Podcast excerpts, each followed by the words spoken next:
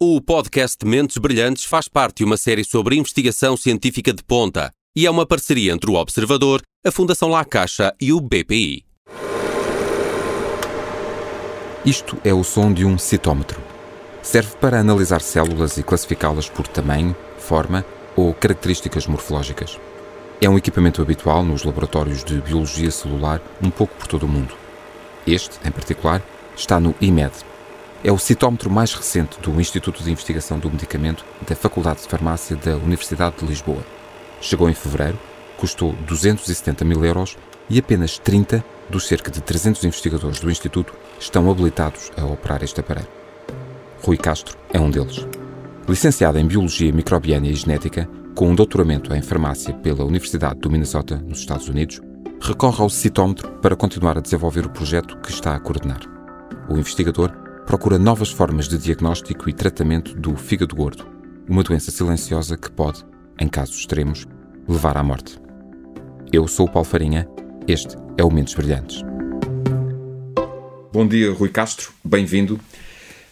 O que se propõe a investigar é a relação entre a doença do fígado gordo não alcoólico e a obesidade, certo? Certo. Grosso modo, assim de forma muito simplista, Sim, se calhar mais ao contrário, eh, entre a obesidade e a doença do fígado gordo não alcoólico. Queremos perceber de que maneira eh, é que a obesidade comunica fatores que podem induzir a doença do fígado. E que, quando falamos da doença do fígado gordo não alcoólico, que uh, não, pode não ser tão familiar assim para, para muita gente, que doença é esta que, bem feitas as contas, afeta cerca de 25% da população mundial? Exatamente, sim. São números uh, alarmantes porque é uma doença para a qual ainda não há qualquer tipo de tratamento farmacológico disponível.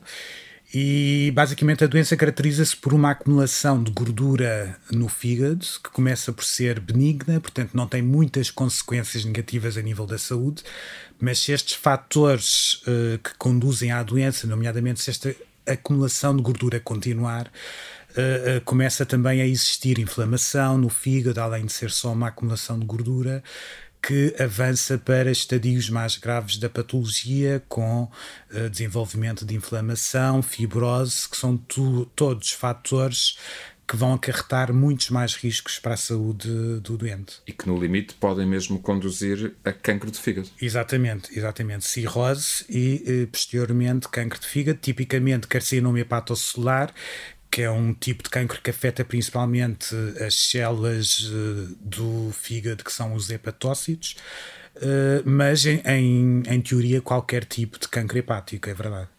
É uma epidemia silenciosa, como já lhe chamaram? Uh, a obesidade, certamente que sim, sim, sim. Uh, a obesidade, claro que tem estado cada vez mais uh, na ordem do dia na comunicação social e tem sido feitos esforços para que os hábitos alimentares sejam mais corretos, para que haja mais prática de exercício, a começar nas populações mais jovens mas eu acho que não se percebe tão bem que as consequências da obesidade não são só a nível estético, mas também realmente a nível uh, da saúde e não só a nível da cardiologia, que claro que é preocupante, uh, mas também uh, a nível do fígado e de outros órgãos existem muitas, muitos destes fatores que a obesidade acarreta afetam muitos outros órgãos. Habitualmente, quando se fala em obesidade, ouvimos falar em, em riscos cardiovasculares, Exatamente. mas vai muito, muito além disso. Podemos dizer, grosso modo, que obesidade é a gordura que se vê e fígado gordo é a gordura escondida, a que não se vê? Sim, aliás, é uma analogia uh, a uma frase muito bem conseguida. De facto, uh, a obesidade uh, nota-se a nível exterior e, e um, o fígado gordo, de facto, é uma doença que tem um diagnóstico muito difícil, precisamente por ser a gordura que não se vê, como disse. Uh, só é, normalmente só é diagnosticada acidentalmente, portanto, não, nem, nem as pessoas suspeitam que têm esta patologia. Uh, e só é diagnosticada em fases já mais avançadas da doença, quando já há inflamação, quando já há fibrose, que são fatores de risco muito mais difíceis de tratar. Portanto, essa gordura que não é visível exatamente, eh, cada vez mais é importante que seja diagnosticada o mais cedo possível e daí também o nosso projeto também tenta uh, avançar nessa direção. Então, quando, quando é uh, detectada em estadios mais menos avançados, são aquilo que habitualmente os médicos chamam um achado? Sim, sim, sim, sim. Uh, o problema é que também uh, não existem muitos métodos de diagnóstico precoce. Daí também eu concordar plenamente com essa afirmação. E, portanto, no nosso projeto nós tentamos também uh, ter essa detecção precoce como objetivo. Uh, até porque os métodos de detecção atualmente passam muito por uh, tecnologias invasivas, como a biópsia, a realização de uma punctura abdominal para retirar um, uma porção do tecido hepático para conseguir chegar a um diagnóstico conclusivo. E, portanto, é uma metodologia invasiva e, portanto, deveriam existir outras alternativas. Todas as pessoas obesas têm fígado gordo? Não. Uh, isso é uma boa questão. Uh, existe fígado gordo em pessoas que não são obesas uh, e pessoas obesas não têm necessariamente fígado gordo. Portanto, de facto, a obesidade é um risco, um fator de risco grande e um dos principais fatores de risco para o desenvolvimento de fígado gordo. Uh, mas existem também outros fatores, como fatores genéticos, que estão escritos já no nosso genoma desde que nascemos, que podem uh, fazer com que uma pessoa tenha mais probabilidades de vir a desenvolver fígado gordo do que outras, independentemente da alimentação, independentemente do grau de obesidade uh, que tem. Ok, Portanto, mas a, a, obesidade é então uma. As pessoas obesas terão então uma propensão maior para desenvolver. Exatamente, é o principal fator de risco, é a obesidade.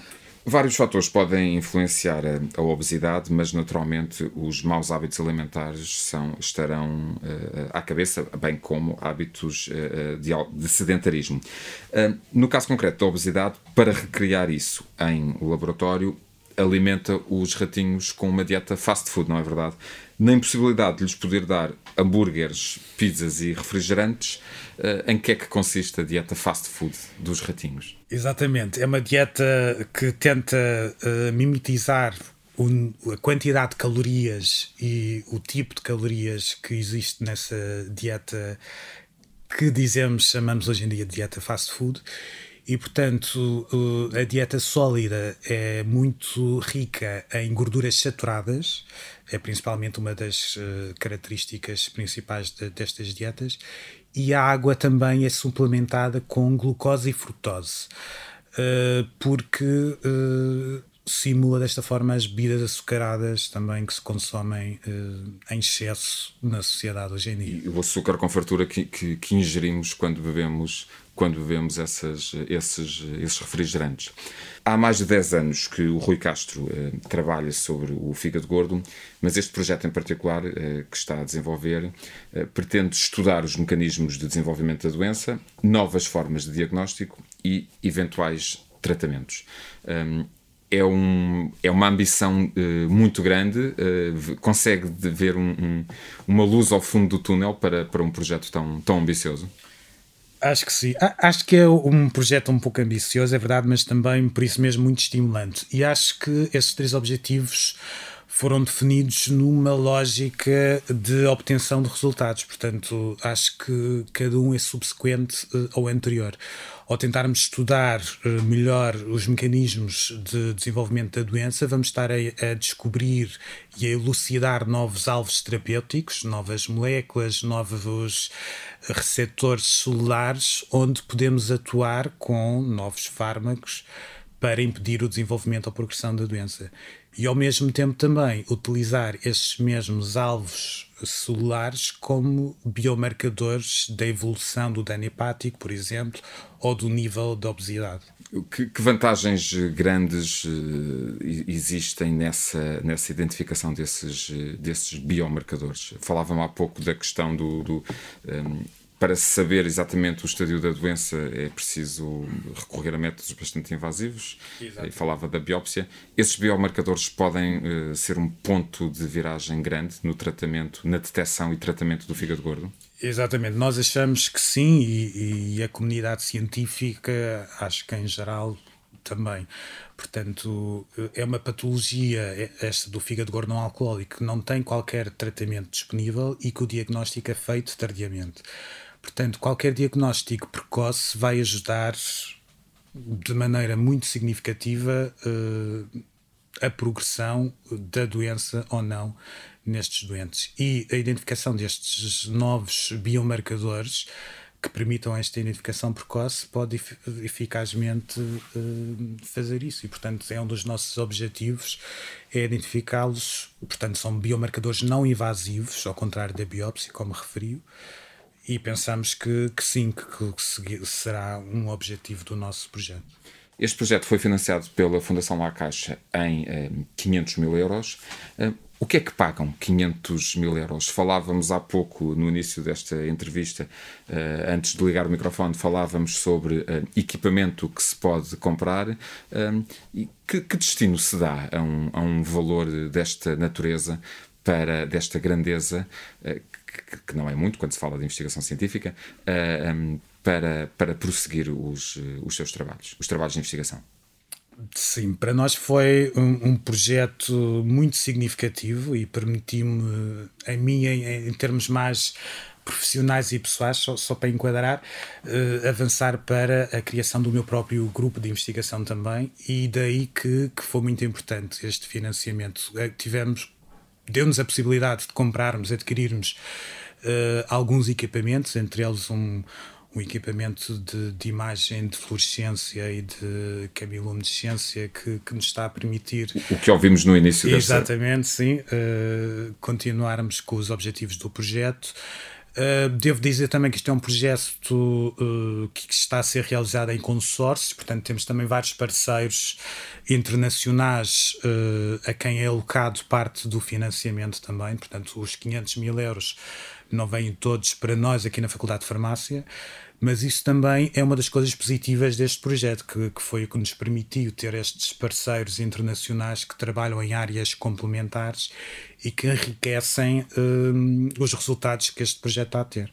Uh, é uma das, das áreas em que, a que tem que dedicar, eh, em que o investigador, quando chega a, a à fase em que, em que o Rui Castro está, é uma das coisas, é uma das funções que o investigador tem que fazer, que é justamente procurar eh, financiamento para os, para os seus para os projetos. Um, para as pessoas que nos estão a ouvir entenderem uh, um pouco como é difícil fazer uh, investigação uh, em Portugal, que fatia do seu tempo tem que ser ocupada a procurar, a concorrer a prémios, a, a concorrer a financiamentos para poder prosseguir os seus, os, os seus trabalhos. Não?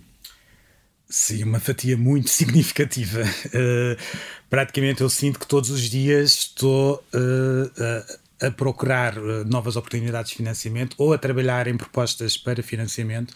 Portanto, é um trabalho que nunca acaba, porque o financiamento é insuficiente, infelizmente para tantos grupos de investigação, para tantas uh, matérias científicas importantes uh, para a saúde humana e para o conhecimento humano. E, portanto, cada vez mais uh, é preciso trabalhar arduamente para obter financiamento que, infelizmente, não existe em quantidade suficiente, diria eu, para que os investigadores consigam, consigam prosseguir com os seus trabalhos e com os seus objetivos. Este projeto em particular, uh, pelo qual recebeu uh, este, este financiamento, termina em agosto de 2022. O que falta fazer nestes próximos nove meses até lá? Pronto, estamos a trabalhar muito arduamente para concluirmos os objetivos do projeto neste tempo que, que, que resta Infelizmente, ainda falta fazer alguma coisa, eh, porque a pandemia Covid e os confinamentos e estes últimos meses, eh, a situação social que, que estamos a viver e que infelizmente parece que vai retomar, eh, não ajudou a nível de, hum, do curso normal das experiências no laboratório e do que estava planeado Mas a verdade é que estamos a conseguir atingir os objetivos uh, pretendidos e, portanto, estamos agora a terminar um modelo animal, estamos a fazer experiências para concluir uh, alguns objetivos uh, particulares do projeto e estamos confiantes que até agosto de 2022 teremos os, os objetivos principais concluídos. Muito bem, desejo-lhe muitas felicidades para o que ainda tem pela frente e para a grande empreitada que tem pela frente. Rui Castro, quero agradecer-lhe a sua disponibilidade e desejar-lhe felicidades para a continuação deste trabalho. Obrigado, obrigado eu. O que ouvimos agora em fundo é um iBright 1500 um leitor de luminescência e fluorescência, também utilizado pelo grupo de Rui Castro, que serve para avaliar membranas com proteínas ou ácidos nucleicos. Custou 30 mil euros. Menos do que os 270 mil do citómetro que ouvimos antes, mas sempre são 30 mil euros. A investigação científica é cara, muito cara. É preciso procurar constantemente fontes de financiamento para continuar a desenvolver projetos que fazem avançar a ciência. Estes 30 mil euros em particular vieram da verba que Rui Castro conseguiu angariar junto da Fundação La Caixa ao abrigo do concurso Health Research. 500 mil euros que têm ajudado a financiar o projeto sobre a doença do fígado gordo. Um investimento, portanto. Um investimento no nosso futuro e na saúde da humanidade. Eu sou o Paulo Farinha. Este foi o Mentes Brilhantes. Na próxima semana vou conversar com a investigadora Maria Carmo Fonseca, que está a trabalhar numa forma de tratar a cardiomiopatia hipertrófica a doença cardíaca e assintomática que muitas vezes, quando se faz anunciar, tem um desfecho fatal. Morte súbita. O podcast Mentes Brilhantes faz parte de uma série sobre investigação científica de ponta e é uma parceria entre o Observador, a Fundação La Caixa e o BPI.